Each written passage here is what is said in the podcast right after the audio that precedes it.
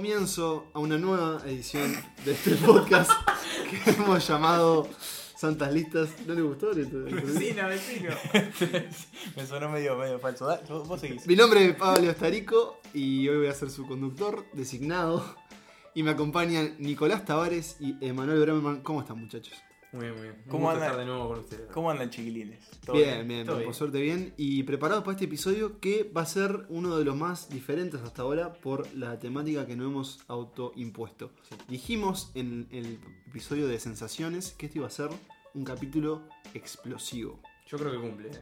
Sí, cumple. Sí, Sí, sí, sí. Mucha artillería. Mucha artillería pesada, este, mucho cine bueno. Y bueno, tiene la particularidad que estamos innovando un poquito porque hasta ahora hemos hecho todo personas. Sí, ¿no? hemos hecho- actores y actrices. exacto. Repasamos. Repasamos su carrera. Tom Cruise, Nicole Kidman y Stanley Kubrick han sido los protagonistas de los episodios principales. Pero hoy vamos a hablar no de una persona, sino de un tema.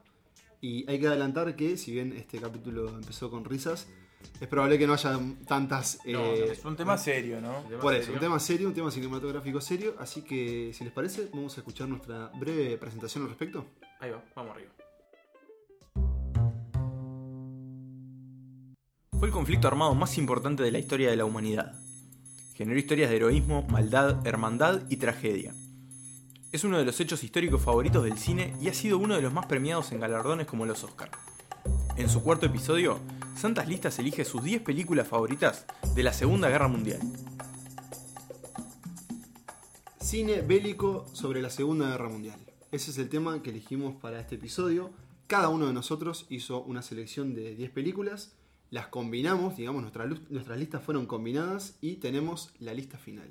Vamos a hacer una aclaración porque, dado que esto es un tema muy amplio a, a nivel histórico y cinematográfico, obviamente, hicimos una pequeña salvedad, salvedad que tal vez Nicolás pueda explicarnos. Sí, exacto. Lo que elegimos, o sea, la condición que tienen las películas que, que elegimos es que refieren al conflicto entre los ejércitos. O sea, acá estamos dejando por fuera películas sobre el holocausto o películas que transcurren durante la Segunda Guerra Mundial, pero que no tienen como eje eh, los conflictos entre soldados. Esa es la, la condición que pusimos para, para esta lista. Sí, yo creo que hice una pequeña trampa, después ya lo, lo vamos a adelantar. y por eso que tampoco no vamos a encontrar en esta lista películas como El pianista o La lista Claro. de Schindler, que son peliculones.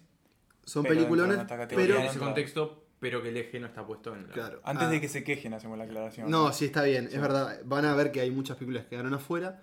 Pero bueno, básicamente al tratar un tema tan amplio, eso infirió que muchos de nosotros repasáramos o viéramos por primera vez un montón de películas que aparte este, datan de hace muchos años, ¿no? Porque el cine bélico tiene muchísimas décadas. sí. Y sobre la Segunda Guerra Mundial se hacen, se hacen películas prácticamente desde que terminó la guerra. Y hasta el día de hoy. Claro. Así que bueno, si les parece, vamos a empezar con, con nuestra lista final de, de cine bélico de la Segunda Guerra Mundial. Y vamos a empezar con una película que no todos los integrantes vieron, sino uno. Y esa película es, y nuestro puesto número 10, Patton. Sí, Patton, fui el único que la vio. Eh, es una película bastante larga, 2 horas 49. Y es un retrato del general Patton, eh, general estadounidense, general de- encargado de, de, contro- de- de comandar los tanques estadounidenses en la Segunda Guerra Mundial. Y que era tremendo personaje, por decirlo así. Este, interpretado en esta película por George Scott, eh, que estuvo, por ejemplo, en eh, Doctor Strangelove, que estuvimos hablando en el episodio de Kubrick, que es el que encarna Patton. Y, bueno, vemos que es un personaje que tiene las cosas muy claras en el, en el campo. fue un general victorioso en la guerra, bastante arriesgado con lo que hacía. Que estuvo, por ejemplo, estuvo en África, estuvo en Europa, o sea, tuvo varios, varios campos de batalla. Que era un poco resistido también por sus colegas. Y la película tiene mucho de eso, de su vínculo con los generales de, por ejemplo, el ejército británico que están con él, acompañándolo. Su duelo con Rommel, el general alemán que. que- El zorro del el desierto. zorro del desierto. Este, eso, o sea, lo que tiene esta película como particularidad es que está enfocada en los generales, en los altos mandos del ejército. Acá no son tropas de soldados, sino que son los que mandan y los que definen cómo se pelea la guerra. Entonces, bueno, genera, genera este retrato de un hombre que es bastante peculiar también, que es como un poco, está medio loco, siempre está fumando sus habanos y es como un tipo muy exagerado.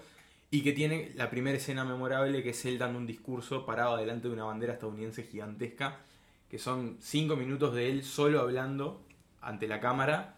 Es una escena maravillosa, la pueden ver como, como clip, aunque no vean toda la película, porque es impagable. Y ha sido, eh, ha sido replicada en, un montón de otras obras. Claro, ¿no? es una escena bastante memorable dentro del cine, de guerra, pero del cine en general.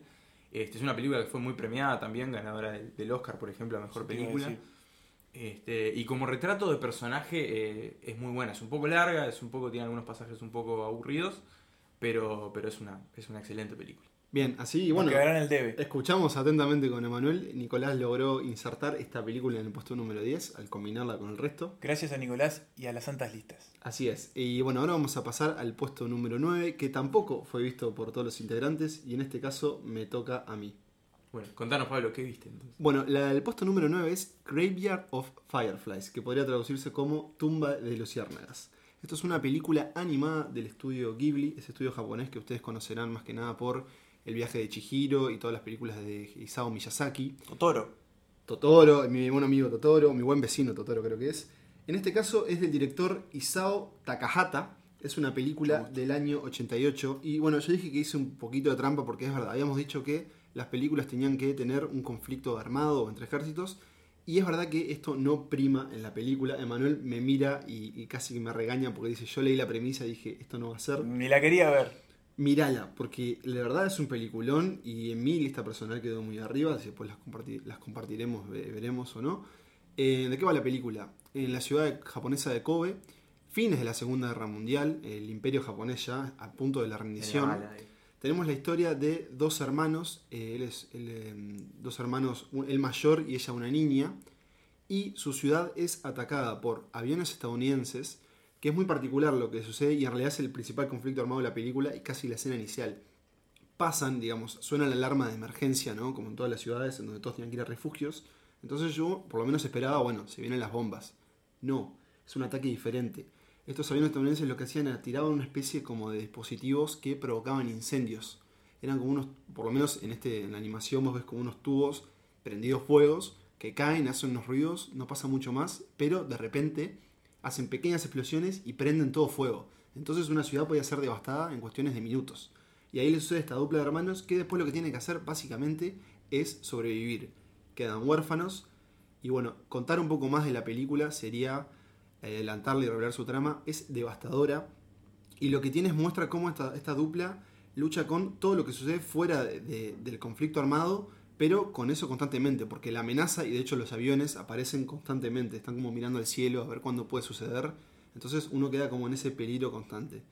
Es devastadora de verdad y uno yo me mostraba reticente si bien es verdad que la animación tiene poderes emocionales muy fuertes, me preguntaba si al retratar algo como la guerra podía lograrlo y lo logra. Así que, Emanuel, una pregunta. No, que ahora que comentás un poquito el argumento más en profundidad, se me viene a la cabeza otra de las películas que yo vi para que no entró, que es El Imperio del Sol. Que Con tiene Christian algún- Bale. Con Christian Bale, de 13 años, un pibito. eh, que tiene algún punto de contacto con el tema de niños que ven la guerra a través de sus ojos. Este, bueno, está en Japón. eh, No, y además todo lo que tiene que suceder es cómo, y los aviones, sobre todo. dónde vivo, cómo consigo comida, todo eso que a veces no se muestra en los retratos tal vez como más heroicos. Así que bueno, Graveyard of Fireflies, Pendiente para of Fireflies, perdón, era el puesto número 9. Y vamos ahora sí al puesto número 8, que todos la vimos, no estaba en mi lista, pero sí la vi. Y esa película es La Conquista del Honor, que su título en inglés es Flags of Our Fathers. del, director Clint Eastwood. Y si les parece, cuento un poquito yo lo que lo, que la trata porque no me Primero puedo capaz que está bueno explicar un poco eh, el contexto de esta película. Claro, esta película es, es una producción que es paralela, o se podría llamar así, ¿no? Paralela o simultánea, claro, un díptico, con otra película que ya va a aparecer en esta lista, que también es de Clint Eastwood, que no sé si lo mencionamos, es de Clint Eastwood esta película. Sí, sí, la dijimos. Bien. Eh, la película cuenta en distintos tiempos, se podría decir así, eh, esa el detrás de escena, le podríamos decir, de esa famosa foto en Iwo Jima de los soldados clavando la bandera en el Soldados la cima- estadounidenses. soldados Soldados estadounidenses, aliados. aliados, en la cima del monte eh, Suribachi es, Suribachi. en la isla de Iwo Jima, en una de las guerras más recordadas, guerra- una de las Batallas. más recordadas de, de- de la Segunda Guerra Mundial. Bueno, la cuestión es, eh, de la película pasa por ahí, de cómo se creó un mito a partir de esa, de esa, de esa puesta de la bandera ahí en la- el monte, que en realidad no era el original, sino que era eh, una recreación para hacerla un poco más impresionante también. a- Porque a está la, está la foto, ¿no? Claro, porque Claro. está la foto, seguramente eh, todos la debemos haber visto la foto porque es icónica. Lo que a mí me gustó de esta película, más allá de que creo que tiene unas muy buenas escenas de batalla, en- con, con este, estos trasfondos grises que le pone Clint Eastwood, que también lo hace en la otra película, eh, que es como esa, cre- esa creación del héroe que, que quieren hacer para, para, bueno, para solventar los gastos de una guerra que los estaba consumiendo a todos, a todos Estados Unidos. Y me gustó esa creación del héroe a partir de personas que no querían serlo y bueno, algunos así terminan. Yo, Vale. que la vi en el cine, pero no la incluí porque no la recuerdo mucho. Sí, mm, recuerdo que mm, cuando ves esta película te crees el patriotismo de su director. O sea, esta es una película que deja en claro que estos soldados estadounidenses eran los héroes de esta batalla. Después vamos a ver que hay otro lado de la Claro. historia. Pero ustedes que tal vez la tengan más fresca, la película contaba desde el entrenamiento y... Sí, y- el entrenamiento lo pasa no, un el poco por arriba. entrenamiento no lo toca. Pero o sea, hay recuerdo una breve escena, pero es casi Recuerdo que había escenas pasajera. en la ciudad y en actos. Claro, ¿no? la cosa es así, la, pe- la- la película va entre la batalla propiamente Sí. dicha, hasta que el momento que ellos levantan la bandera, Incluso previo, está Previo, o la sea, parte del- claro, en el barco. el transporte es- hacia la isla, y después como el, el post, porque en realidad lo que pasa es cuando sacan la foto, eh, el gobierno de Estados Unidos la ve y dice esto es una herramienta de propaganda, Hay que usarlo. hay que usarla, traigan a los soldados de vuelta a Estados Unidos. Eso, eso me acuerdo. y claro. hacen una gira de, de medios, digamos, recorriendo las ciudades, hablando sobre su experiencia y diciendo compren bonos de guerra. Claro, eso no era muy común para mí, para- por lo menos para verlo en las películas. Claro, Es muestra como un poco como la maquinaria propagandística de la guerra bueno, el lado de Estados. Unidos, que no se muestra mucho. Y como el impacto que tienen, para mí es una de las mejores cosas de la película, cómo esos soldados sufren ese éxito y haberse convertido en, en esa especie de, muñecos de propaganda. Y ellos quieren ir a volver a pelear y, y estar ahí con los compañeros, ¿no? O sea, eh, en la foto hay seis soldados, tres están muertos y ellos dicen, nos sentimos culpables también un poco por lo que pasó. Este, y creo que eso es un poco de los diferenciales que tiene y lo que hace mejor la película. Y creo que está bueno eso que decís de la parte del lado de la propaganda estadounidense, porque siempre vemos la, la- siempre se resalta la propaganda nazi, que bueno, fue O efectiva. la, o la rusa. o la rusa, Sí, claro. pero es cierto, la Ellos propaganda, también lo usaban, la propaganda o sea, hay que usarla porque hay que fue hacer muy poca, claro. Sí, bueno, entonces eso era nuestro puesto número Ocho. 8 con la conquista del honor de Clint Eastwood. Voy a tener que editar un montón acá. Vamos entonces al puesto número 7. Y en este caso le voy a ceder la palabra a Emanuel, porque la película que es el puesto número 7 es El Barco. O Das, Das Boot. Boot. Una película larguísima, 3 horas 28, eh, alemana, del director eh, Wolfgang Petersen, que ¿Qué es El Barco? El barco es una película que transcurre prácticamente adentro de un submarino con- por- de manera completa. Eh, bueno, ahí cuenta lo- lo- el tedio de la tripulación del submarino, es un submarino alemán. Recordemos que gran parte de la Segunda Guerra Mundial, la Segunda Guerra Mundial se libró en un montón de campos de, de batalla, se podría decir así. Uno de ellos es el agua Claro, tierra, aire, y aire. y mar. y mar. Entonces ahí, bueno, estaban los submarinos en el Atlántico, que si bien este, hubo un momento en que fue importante este, este tipo de, de- de guerra, de, de- de- de batalla naval, en este, este, este- esta película nos agarra ya cuando quedan muy pocos submarinos alemanes dando vueltas en el Atlántico, y eso está bueno, porque eso permite mostrar al director ese, el aburrimiento que tenían estos soldados adentro del barco, cómo casi no tenían acción, y a mí lo que me gusta es cómo se genera eh, esa sensación de estrechez, de, de- de- de claustrofobia que genera la película. Sin embargo, la puse en mi propia lista personal baja porque me parece que es demasiado larga y por momentos hace muy tedioso. Yo creo incluso que hay un corte más largo que de 3 horas. Puede ser, yo vi el Director's Cut, que, que se le llama el corte del director, son 3 horas 27. Es que yo no creo 28. que fue hasta emitido por, en un momento por la televisión por varias partes la película. Puede ser. Pero hasta 5 horas. Pero yo no la vi, pero sin duda que su largo es, es un factor que va a determinar si quieres verlo o no. Y Nico, vos la viste también, pero me parece que lo que tiene la película también a veces es que se vuelve un poquito repetitiva. Claro, o sea, ¿Hay un héroe? tan ¿Hay un protagonista? que- sí, hay un protagonista que es el capitán, El del, capitán. del submarino. Hay como un, hay un periodista también que va con ellos, como contando un poco la historia. Y después, bueno, hay varios marineros que son también parte del elenco, digamos. Este, sí, tiene eso que a veces es un poco desesperante. Yo creo que también es un poco buscado. Puede ser. Para mí está muy bien logrado y por eso en mi lista la puse muy arriba, la puse en el tercer puesto. Este, y también tiene eso que es del lado alemán, que por ahí un poco por influencia cultural y un poco, bueno, por haber sido el bando perdedor, tampoco se cuenta mucho de cómo lo vivieron ellos.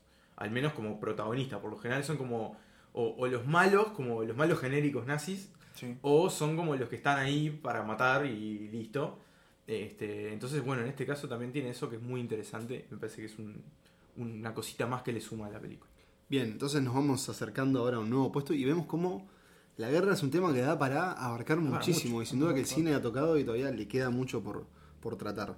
Vamos al puesto número 6 y esta es una película que no la había visto y la voy a ver y la tengo en mi corazón. Es El puente sobre el río Kwai. Nicolás también la vio. Yo acá me no. retiro porque no la vi. Entonces, presta atención porque esto es una maravilla. Es una película del año 1957 dirigida por David Lean.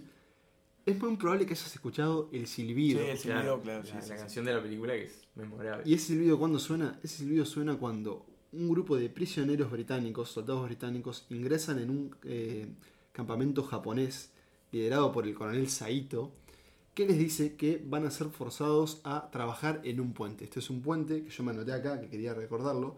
Es un puente que va a conectar Bangkok y Rangón. Y dice, bueno, llegan estos soldados, no importa el rango, todos acá van a trabajar. A laburar, a paliar. Exacto. ¿Y quién aparece ahí? Obi-Wan Kenobi, señores. Sir Alec Guinness. Alec Guinness, Me pongo de pie. que interpreta a un coronel británico y él dice, mirá, por, eh, por los tratos de, de Genova, vos no podés obligar a los prisioneros a trabajar.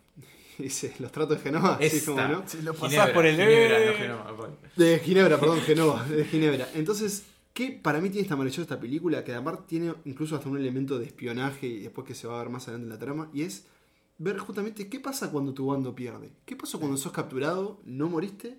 ¿Qué pasa contigo? ¿Qué pasa con tu ejército? ¿Qué te hacen? ¿Qué te hacen? Y hay reglas para lo que te hacen y hay reglas para no.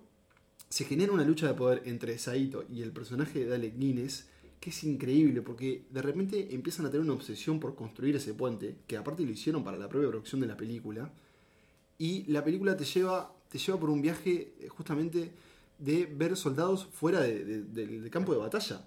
Sí, va a haber conflicto armado, más que nada sobre el final, cuando eh, un personaje que, interpretado por, eh, es un personaje, un soldado estadounidense que está al principio y después vuelve en el final de la película por motivos que no quiero revelar, porque ahí se mezclan lo que te decía, como esos elementos de espionaje con la construcción del puente. Ahí se va a armar eh, una escaramuza, como decimos, la escaramuza escaramuza. entre estas cosas y la relación entre eh, ambos bandos enemigos ya trabajando en conjunto para un mismo fin. Es una película que te tiene, no sé, como a, a punto todo el tiempo y yo siento que merecía un lugar más arriba en esta lista, pero estoy contento que haya estado. Y más que nada, es un clásico. Estábamos hablando de películas de guerra, es un clásico, El puente sobre el río Kwai, ganó 7 Oscar, ganó Mejor Película y hay que verla. Segunda Guerra Mundial, puente sobre el río Kwai. Era una de las películas favoritas de mi abuelo, eso sí lo recuerdo. Ah, Ah, qué lindo. No, no, mi abuelo está vivo por la duda. Pero, pero no, es una de sus películas favoritas. Bueno, pues- era. What? Capaz es cometí un error ¿No de tiempo llamarlo? verbal. ¿No querés llamarlo? Eh, capaz lo llamo por el podcast. al abuelo. Pero bueno, podés juntarte con tu abuelo y La ver juntos eh, el puente sobre el río. Sí, yo no voy a agregarle mucho más a lo que dijo Pablo. Creo Perdón que monopolicé, No, pero de verdad me, gustó mucho esta es un trabajo película. de equipo. Eh, No, tiene eso de soldados peleando que no están peleando, o sea, que no están peleando en el Casi en no el hay de batalla. Claro, digamos. es pelean con Este, otras una formas. pelea moral, psicológica, está, está buenísimo. Este, la escena ahí cuando lo- al personaje lo, de Alec Guinness lo encierran en la en una cabaña ahí. Él no quiere trabajar no en el puente, dice, entonces, bueno, bueno, Está, encerramos en una especie de cabañita ahí de, de chapa, que claro, estamos hablando del sudeste asiático, el sol pica un poquito. Este, Bueno, de hecho, el general Saito tiene a un señor, este, a un negro, que su Sí. única labor es abanicarlo. abanicarlo, básicamente. Sí, sí. Este, Está muy complicado. Pero bueno, aparte también es. A mí, por lo pronto, me, me- me interesó mucho en estas películas ver qué sucede con el imperio de Japón. Porque Claro. ellos eran el Mm. imperio de Imperio de Japón. Japón, sí, sí. Este, y a veces uno siempre se queda bueno, en lo que sucedió en Europa, que es donde se Claro. libró la mayor de las batallas, pero hay que recordar que en el Pacífico estuvo No, crudo, No, no, crudo, estuvo bravo el ahí. Pacífico estuvo crudo. Y lo vamos a ver ahora con el nuevo puesto, que es el puesto número 5, Hasta el último hombre. La película Una- de Mel Gibson. Y la más reciente de esta lista, Claro, película sí. de 2016. Oh, Nominada al Okinawa. Ganó un Oscar, si no mal recuerdo, edición o mezcla de sonido. Algunos efectos ahí. especiales. que se lo Sí. merecía, ¿no? Sí, sí, muy merecido. Nicolás, ¿querés presentarnos hasta el último hombre? Contamos brevemente de qué va. Es la historia de. Es una historia real del- del- ocurrida en el frente del Pacífico. Es la historia de Desmond II, un, un joven estadounidense, que por razones religiosas, él es, eh, decide que no, no va a usar armas. Él es un adventista. Es un adventista, él quiere pelear en la guerra, pero como. O sea, quiere participar en la guerra, pero como médico. No, no manipula armas. Obviamente eso es un gran conflicto para el ejército que le dice, entonces a qué viniste acá, Claro. Este, andate a tu casa, no rompas las pelotas. Este, pero bueno, la película básicamente se divide en dos partes. Su- su prim- la primera parte es como su lucha para que el ejército la acepte, Sí, y su entrenamiento. su entrenamiento, y la segunda, bueno, ya es el eh, en el Pacífico peleando contra el ejército japonés. y esforzándose por salvar a la mayor cantidad de hombres posibles, tanto de su bando como del bando rival, eso hay que aclararlo porque él no distingue por ejército. Eh, lo que tiene es, es un drama muy, muy humano, o sea, es una película que es muy emotiva, sobre todo por la lucha de este hombre que está en el peor conflicto de la historia y que sin embargo se esfuerza por porque sea de la mejor, o sea que, que para el que quedó herido o lo que sea, que sea lo menos sufrido y lo, que darle, a ver cómo puedo decirlo, como ayudar al prójimo. En Mm, el sí, peor, en el peor ambiente, ayudar al Sí, próximo. En la peor de las En condiciones. la peor de las condiciones. Y ojo, y en una de las peores batallas Y de en una una de las mundial que fue la de Okinawa, que fue una de las más saladas, pero mal. Sí, sí, sí, sí. Bueno, creo que uno del, del- del- digamos, de lo que hay que destacar de esta película es su labor técnica. Vos nombrabas Claro. esos Oscar del sonido y la edición. Pero es verdad, por lo pronto yo tampoco, yo desconocía eh, el terreno geográfico en el que se peleó. Y acá vemos donde los soldados estadounidenses tienen que escalar. Claro. ¿Y quién nos está esperando arriba? Los Los japoneses, instalados, escondidos y eh, a- hasta, digamos, ellos sí que eran hasta el último hombre. Porque Sí, incluso sí, muchos sí, sí. kamikaze, ¿no? Que iban Si sin no armas igual. morirse. Si había que morirse, se moría. Y hay algo que hace Mel Gibson y es... eh, Te meten en el campo de batalla. Te mete en el campo de batalla y lo hace de una brutal. forma, eso, muy gráfica. Porque Sí. acá vamos a ver. A Mel le gusta el chinchulín, digamos, la, la- la sangre y los bifes. No solo sangre, acá- sino órganos o, o soldados que agarran partes de otros cuerpos Claro. para usarlos como, Como escudo. como escudos. sí. Este, Incluso- recuerdo la escena de Vince Vaughn que Claro. estaba avanzando con, Con un torso agarrado como Ah. si fuera un escudo. Incluso Cadáveres que se cadáveres levantan. comidos por las ratas, que le cruzan las ratas por la cara. Es muy gráfica la película, pero tiene escenas impresionantes. Sí. Yo, la verdad que en el cine, de lo último que he visto, ha sido como que lo más me ha impactado ver. eh, Tiene una escena que creo que es Esa magnífica, que brutalidad los en- soldados se agarran a piña, literalmente. Bueno, cuando llegan a. Se chocan y se Sí, agarran sí, a sí. cuando ya no hay armas, Claro. claro. Sí, la verdad que es. Y además creo que también, por lo pronto a mí, eh, es verdad que esta película también, eh, digamos, fuera de- del, del film en sí, significó el regreso y lo que algunos llamaron la redención de Mel Gibson, que había sido como empujado fuera de Hollywood por sus actitudes antisemitas y otros problemas. Y bueno, acá le dieron como de nuevo la oportunidad a un hombre en hacer, a dejarlo hacer lo que quiere, que es contar historias.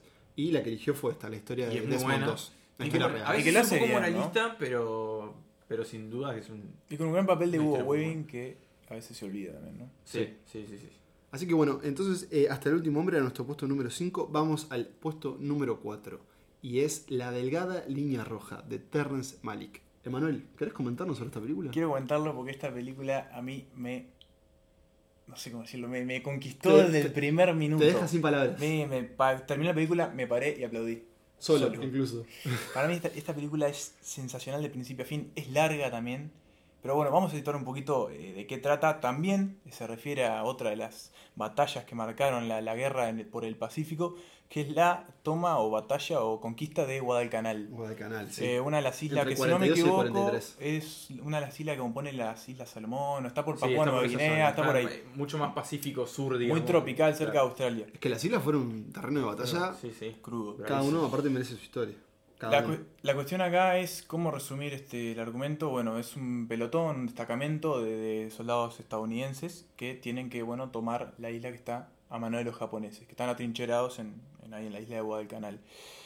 Pero esta película es diferente, porque esta película se enfoca mucho más eh, en, el, en el inconsciente y en, el- y en la mente de, los soldados que están participando de esa, de, esa batalla. Y eso es a mí lo que me llegó. Era meterse en el espíritu de cada uno y que te narraran sus vivencias o cómo ellos ve- veían la guerra de una forma totalmente lírica, poética, que a mí me dijo, a mí me, me- me- instantáneamente me conquistó. Eh, para mí Terrence Malick lo que hace acá eh, buenísimo es mostrar un conflicto crudísimo, porque Guadalcanal fue otra de las batallas bastante eh, Sangrientas. sangrientas, de una forma de que estás viendo gente morir eh, masacrada y, y es bellísimo. Y, y es horrible decirlo, pero es así. Tiene una escena que es impresionante, que es como el clímax, que es cuando van a tomar el búnker final, con una música de Hans Zimmer que te sacude todo y que es horrible lo que estás viendo, pero a la vez te, no, no puedes dejar de conmoverte. Y es también una reflexión sobre la naturaleza humana y el matar o no matar, que, que no sé, para mí... un punto de contacto con hasta el último hombre, en cierta forma. ¿no? Sí, de alguna también. forma sí. Y un reparto, yo me anoté algunos nombres porque no, No, me quería Es olvidar. una maravilla. Es John Penn, Nick Nolte, Jim Caviezel, John Cusack, Aaron Brody. Y creo que gente que John quedó. Clooney, George Clooney. Y hay y gente, John Travolta. hay gente que quedó afuera Porque como saben, Terrence Malick es de filmar mucho, mucho, mucho y después ver. Creo que supuestamente él llegó a tener un corte de la película de 5 horas. Sí, Sí, O sea, imagínate. ¿Qué pasa? Era una película, Terrence Malick, hace- si no me equivoco, hace mucho tiempo no hacía una película. Creo que como 17 o 20 años. Entonces anunció que estaba haciendo esto, una superproducción de Una película bélica. bélica, Todo pero lo a que la vez implica. independiente, porque es una película independiente, No, no, no. en el tema de presupuesto, sino en el- los enfoques, ¿no? Es una película Es una película de autor. Es una película de autor. Claro. Entonces todo el mundo quería estar en esa película. Y ahí los tenés. Sí. Y ahí dos tenés. Metió todo lo que podía. Para mí es una película fantástica, eh, me enamoré de ella enseguida, tiene escenas increíbles, eh, una fotografía que es un despelote y para mí esa fue la mejor película del 98 de guerra eh, de la Segunda Guerra Mundial y va a competir con otra que está más Pa, arriba. Pa, instaló la polémica. Para mí es superior. Ahora, ahora te atiendo en un ratito. Va. Ah, bueno, dicho esto, vamos a pasar al puesto número 3. Bastardo sin gloria de Sí. Quentin Me voy a poner de Tarantino. pie porque. Hay que decir, de hay que, hay, que, hay que revelar, hay que decir la verdad. Que cuando empezamos la preproducción de este episodio, una de nuestras primeras interrogantes es: ¿Bastardo sin gloria? ¿Entra o no entra? ¿Entra o no entra? Bueno, claramente entró porque está en el puesto número 3 y este es una película eh, de Tarantino. Eso está claro. No hace falta decir nada. Eso más. está clarísimo y Nicolás igual te cedo que cuentes un poco la premisa por arriba. Porque hay que decirlo, como yo con Kubrick, Nicolás es el gran seguidor de Tarantino, ¿no? No, no sabía eso. Sí, soy el- es mi. Es mi Es- director es su favorito. religión, es su religión. mi, es mi religión, es mi director Bueno, entonces. ¿quién, quién más indicado para hacerlo que, que Nicolás? Bien, bueno, con- contemos más o menos. O sea, es una película un poco difícil de explicar porque tiene como varias puntas. Yo creo que hay dos principales. Hay dos principales, vamos a resumirlas. Eh, la película se ambienta en Francia, eh, invadida y conquistada y Ocupada. dominada por los alemanes. Por un lado cuenta la historia de una mujer, Yoyana, eh, Yoyana. Yoyana, de familia judía. Su familia es asesinada por los alemanes y ella es la única sobreviviente, se escapa a París este, y ahí empieza a trabajar en un cine. No, eh, bueno, es un, te- Sí, sí, es como- te- un sí, es teatro, como un cine. teatro cine. Está bien, no. Eh, a los efectos de la película es principalmente un cine, cine, pero claro. es un teatro. Es un cine. Es un cine. Vamos a dejarlo en cine. Vamos a hacerla fácil. Es un cine. Trabaja en un cine. Esa es una historia. Por otro lado, Por otro lado, tenemos a los bastardos sin gloria, Ah. los personajes del título, que son un grupo de soldados estadounidenses judíos, judíos, que se dedican a cazar nazis. liderados por Brad Pitt, Aldo Rain. Aldo Rain, el teniente. el teniente Aldo Rain.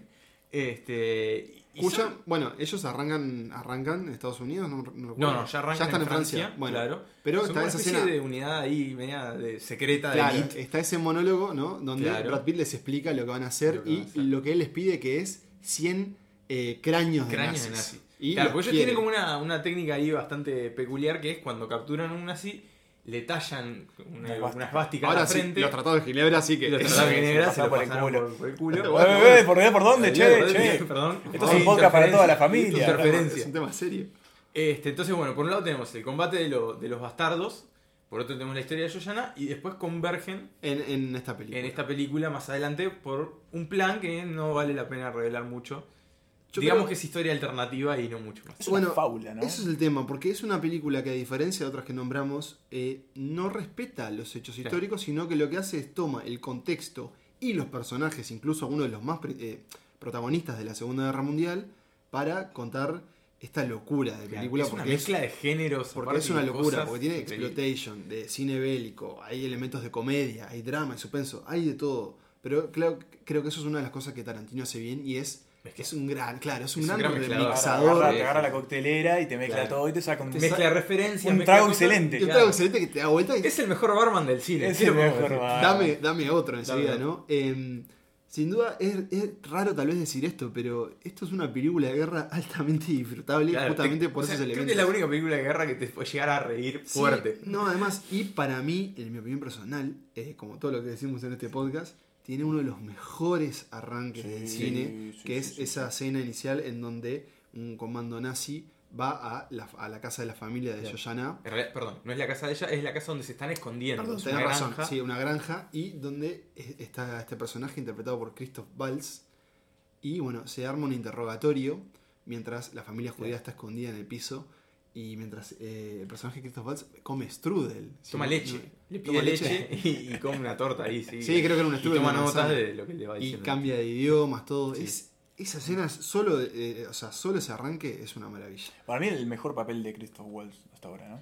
Y Sí, de ahí quedó costó, como un poco marcado, Le costó claro. mucho salir este, de ese papel, porque una vez que interpretas un villano de esa Claro. es dificilísimo. Pero hay, Fue su, grandes, fue su Jack Sparrow. hay, grandes, hay grandes papeles de todos, creo. Incluso también, por ejemplo, del director Eli Roth, que hace de- del oso. El oso. El oso judío. Este, Sí, sí. Bueno, Michael Fassbender está en esta película también. También, bueno. es un gran elenco. Matthew Fox. ¿no está? Eh, no lo recuerdo. Esa es, esa es otra gran escena que es eh, en el bar, En el bar, claro. donde se sucede el- el- la revelación de que. La revelación no, digamos, cuando un, un persona- uno de los soldados se da cuenta de que uno de los otros soldados no es quien dice ser Claro, al, ahí va. a- al exigir tres tragos, Tres tragos. de una forma que es con los tres primeros dedos y no con los otros. Claro. Bueno, ya lo sabrán, lo recordarán. Y una Bueno, gran escena cuando se hacen pasar por italianos. Sí, sí, Ah, es verdad. divertido. Geniales. No, no, si no han visto esta Es película, genial. vayan a verla porque es una experiencia de vida. Y dicho esto, vamos ya a nuestros dos últimos puestos. Y el puesto número dos, y acá vamos a volver a hablar de un poco de algo que ya hablamos y de un director específicamente, porque la segunda película de nuestro ranking bélico de Segunda Guerra Mundial es Cartas desde Iwo Jima de Clint Eastwood. Ahí va. Que se conecta con la que ya hablamos, que lo habíamos dicho, la conquista del honor. Volvelo a decir por las dudas, por si alguien otra agarró ahora. Claro, las dos se estrenaron en 2006 y las dos están dirigidas por Clint Eastwood. Y es Clint Eastwood mostrando lo que pasa en la batalla de Iwo Jima de un lado y del otro. Es así. Eh, la conquista del honor se estrenó primero igual, ¿no? Tengo entendido. Eh, Son depende de qué país estemos hablando. Ah, bueno, en Uruguay se estrenó primero Claro. el lado Igual estadounidense. en Estamos hablando del mismo año. Sí, sí, ¿no? sí. Y Claro. después pasamos a Cartas de Iwo Jima. Para mí, una, una mejor película. Sí, Sí, mucho sí, más sí, poderosa. sí, sí, sí. ¿Para vos, Emanuel? Lo mismo. ¿Para vos, Nicolás? También, sí, sí. ¿Pero por qué? Porque tenemos el otro lado, justamente, y es algo que muchas veces no se ve. Si bien es verdad que hay películas que se ubican en el Pacífico y tienen al, al ejército japonés, acá lo que tenemos es, ellos son los protagonistas. Y esto es una película que podría, la podría haber hecho un director japonés. Sin duda. Sí, sí, Porque sí. se habla enteramente en japonés. ¿Querés contar un poco, Manuel o Nico, eh, un poco la premisa de la película? Lo dejamos que lo cuente Manuel. Cuento, eh, bueno, la película se ubica, es el, el ejército japonés que tienen que defender la isla de Iwo Jima del ataque inminente de los americanos. Este, bueno, cuento un poco ahí la- el, el trasfondo de ese, de ese ataque. Tenemos varios focos de atención en la película. Por Mm. un lado tenemos a unos soldados jóvenes están, arrancan la película paliando la arena. es que Haciendo están trincheras en la haciendo playa. trincheras en la playa.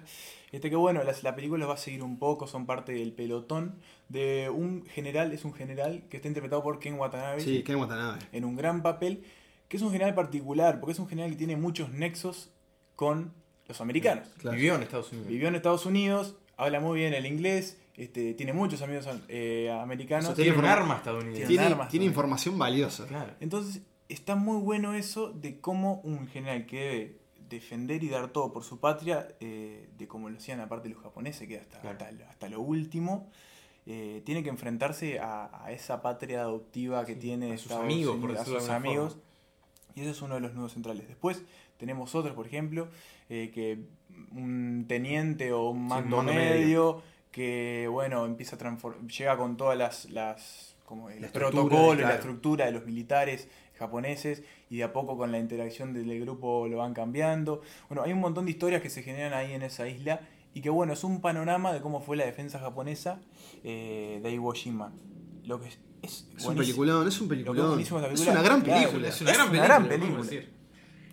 que lo que está buenísimo es, es eso, ver la otra cara, la Claro. cara de los japoneses, que no, De- no eran los los que pierden. O sea, los Y- tipos van a perder la pelea. Sabemos que al final pierden ellos. Y que lo que está bueno es que siempre en el cine, generalmente, nos ha mostrado a los japoneses como unos taraditos que se daban contra Sí. todo. Sí, para que estaban ganar. como que con la cabeza lavada por el gran Claro, imperio japonés. Y, y no era así, había el, el personas. 70% no quería estar ahí, quería estar con sus familias. Bueno, esta, Claro. esta película muestra mucho las cartas que se escriben por Claro. algo. De ahí cartas de cartas de. Iwo Jima. Este, entonces me parece que ahí está el valor de la película. Muestra a los japoneses Sí. como Los humaniza. Son personas también. Bien, dicho esto, ahora sí damos paso al puesto número uno en nuestro ranking bélico de películas de, segura- de Segunda Guerra Mundial con conflictos armados. Y esa película es, y tal vez no podría ser otra, aunque vamos a discutir, Salvando al Soldado Ryan de Steven Rescatando. Spielberg. Pequeño detalle, salvándose en España. Salvando es rescatar. rescatando. Vamos de nuevo, entonces Rescatando al Soldado Ryan de Steven Spielberg es nuestro puesto número uno y fue el puesto número uno de la lista personal de Nicolás Sí. y el puesto número dos de la lista de Manuel y. Así que Nico, te toca hablar de esta película bélica de Spielberg. Bien. No solo la única, digamos, No pero es- tal vez claro, la más importante y la, más, importante reconocida. y seguramente la más conocida también. Eh, bueno, Eh, esta película se ambienta en Normandía, desembarco del día D, 1944. Los aliados se le tiran con todo a los alemanes en Europa, En la playa de Omaha. en la playa de Omaha. El nombre que le da a Estados Unidos. Operación Estados Unidos, Overlord. Operación Overlord. Este, bueno, pelotón estadounidense, liderado por soldado interpretado por Tom, Tom Hanks, Hanks. un teniente, que tiene como misión rescatar al soldado Ryan. ¿Y por qué? ¿Por qué hay que rescatar al soldado Ryan? Porque Ryan fue con sus tres hermanos a, la guerra, los tres hermanos murieron y él es el único que queda. Entonces parece que en Estados Unidos hay una especie de ley que dice que si pasa esto, ese último hermano tiene que volver a casa. No pueden morir todos los No los pueden morir todos los hermanos, claro, pensando más, más que nada en la familia. Y ese Ryan, justamente ese que Ryan, es Matt, Damon. Eh, entonces, bueno, este ejército tiene que ir a eh, meterse, o sea, un- desembarcar y de ahí entrar eh, en Normandía a buscar a este muchacho que nadie sabe dónde está aparte. Que es Eh, un paracaidista. Es un paracaidista. Lo que tuvieron los paracaidistas estadounidenses en ese momento es que se- muchos se perdieron, o sea, bajaron donde podían Claro. y se arreglaron como pudieron. Caías ahí en el medio del campo. Caías y suerte en pila. olvidate.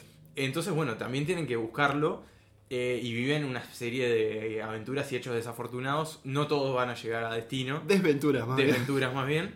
Este, y es una película que tiene la tragedia y el drama que conlleva la guerra, pero también es muy entretenida, no deja de ser una película de Spielberg. Y Spielberg yo creo que sabe hacer películas muy entretenidas que te agarran, no te sueltan y, te, y la pasas la pasas bien eh, eh, teniendo en cuenta el contexto que estás viendo, ¿no? Nah, la pasás bien. Pero la pasas bien, es una película muy entretenida. Yo creo que una de las grandes funciones del cine es entretener.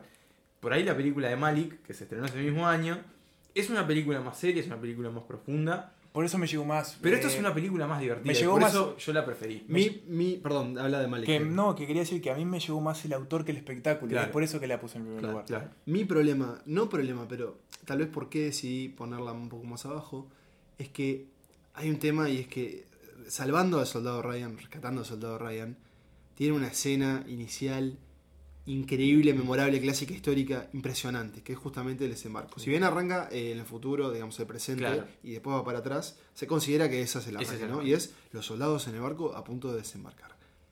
Pero ¿qué pasa después? Yo siento que la película después tiene momentos muy altos y otros muy bajos. Entonces para mí es un poco más mixto el resultado final. Pero sin embargo, creo que está muy bien que esté en este puesto número uno.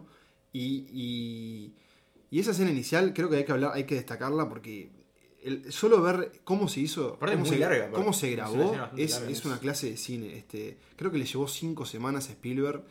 eh, casi cámara en mano. Es impresionante. Es, re- es Y, muy pa- cruda. y en ese momento no se había visto algo así, porque Claro. él se inspiró en los documentales, no documentales, pero en las propias filmaciones de guerra, Sí. y tomaba como esas cosas para tratar de replicar esa experiencia de qué le pasa a un soldado cuando está ahí, porque no es todo tan claro y voy para acá y me muevo para acá, es una vez que arranca, no para.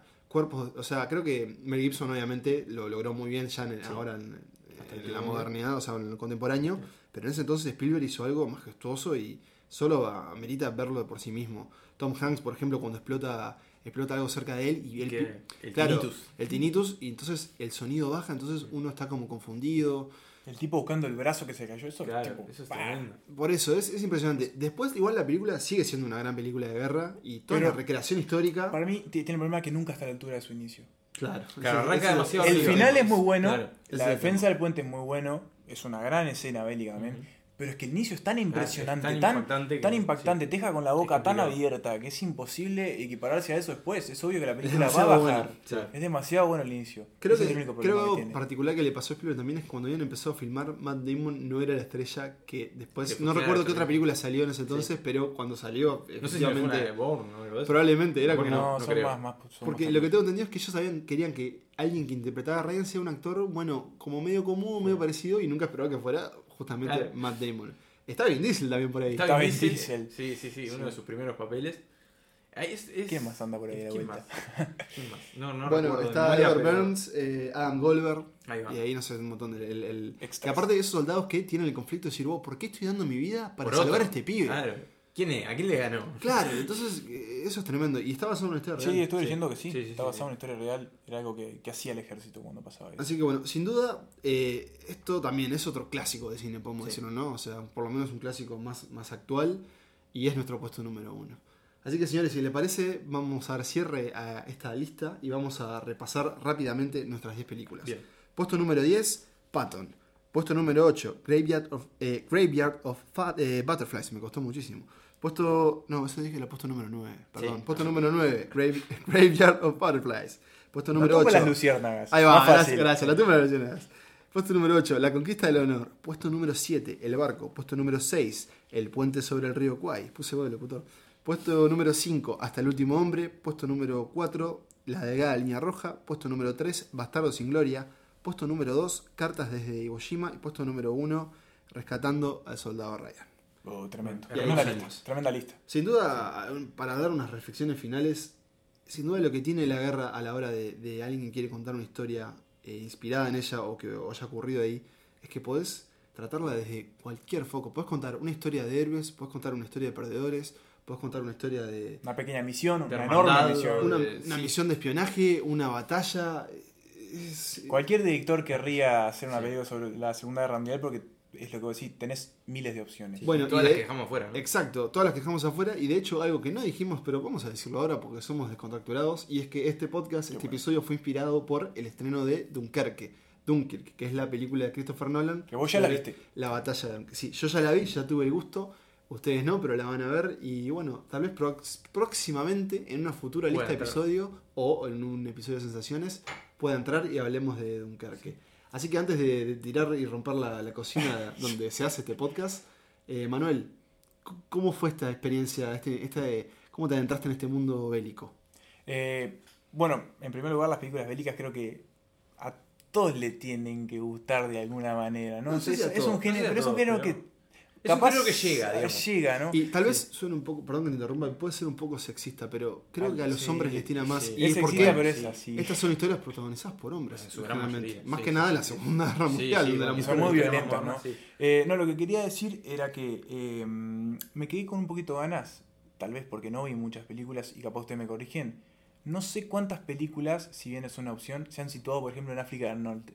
África del Bueno, Norte. Patton tiene Patton. un buen segmento. Ah, Pero ¿cuántas es verdad. más? Hay un montón de batallas claves Sí, en la zona de la El Alamein, Hay mucho conflicto eh, entre Túnez. los británicos y los alemanes. Tenés a la figura de Rommel, Sí. que fue uno de los grandes estrategas, Estrategas. estrategas Se entendió, se entendió, se eh, entendió. por más de que sea nazi. Bueno, fue. y acá, por ejemplo, ignoramos todo el frente oriental. O sea, Sí, toda la bueno, no, Rusia, ¿no? yo elegí la Cruz de Hierro, Sí, que bueno, es una que tremenda no película. Hay películas, pero lo- en este caso no vale la pena pero hay. Otra película, por ejemplo, es Stalingrado de 2013, Sí. sobre la batalla de Stalingrado, o Enemigo al acecho con, Claro. con Jude Law, que es del 2000-2001. Este, también, claro, bueno, nosotros nos quedamos cortos, pero porque es imposible. Sí, sí, No, sí, sí, sí, pero bueno, Nicolás, unas reflexiones Bueno, do- brevemente, este, creo que es un- uno de los grandes géneros del cine desde que, desde que apareció este conflicto. O sea, que, que- que lo- la- el cine bélico no, no, no, no nace con la Segunda Guerra Mundial, pero la escala del conflicto permitió contar todas estas historias. Fue un conflicto tan amplio que permite contar historias de todo tipo, como les veníamos diciendo. Eh, también es un género para que los directores jueguen y se diviertan y hagan lo que quieren hacer. Acá en esta lista, por ejemplo, pasamos por grandes nombres y Hmm. varios que dejamos afuera. Ahora se suma Nolan, por ejemplo. Este, es como la consagración de un director hacer una película bélica.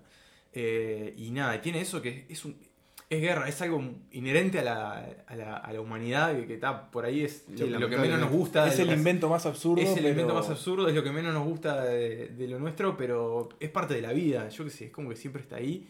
Y este conflicto fue tan épico y tan increíble que... Definió el mundo contemporáneo. de- claro. Y lamentablemente nos ha dejado grandes películas. Claro, exactamente. Sí. Este, quiero aclarar Gran también que es el, reflexión, Pablo. es el Gracias. género bélico es el favorito de mi padre, le mando un saludo a Mario. Que está Este, escuchando. Pero gran viste, fanático del De mi padre bélico. también, y es lo que dice Pablo. Claro, Hay cierta preferencia. sí, sí, es como una cuestión de que está, es parte de la vida del hombre, no sé, tiene eso. Bien. Da para pensar. Bueno, podcast machista. Sí, sí. Eh, Cerramos entonces este, Antes que no vengan a... este cuarto episodio oficial de Santa Cuarto episodio Cuarto, oficial, cuarto. sexto Y, global. Sí, vamos a adelantar que para el próximo nos vinimos con un eh, actor o actriz. eh, o director. O director. O director. Ah, Ah, no ah, sabemos. es una persona. Las es posibilidades son múltiples. Es una persona, así que bueno, agradecemos por escucharnos. Pueden seguirnos en nuestras redes. Y bueno, será hasta la próxima, señores. Muchas gracias por haber dejado estos conceptos y este conocimiento. Gracias a usted por invitarme otra vez. Por favor, un gusto como siempre. eh. Que se repita.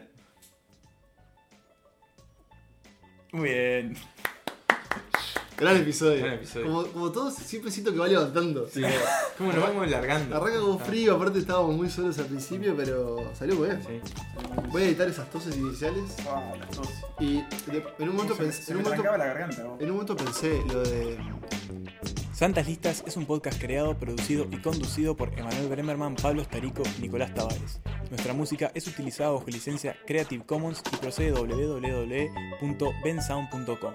Nuestra identidad visual fue diseñada por Santiago Musetti. Pueden seguir a Santas Listas en Facebook y encontrarnos en Twitter e Instagram como arroba Santas Listas.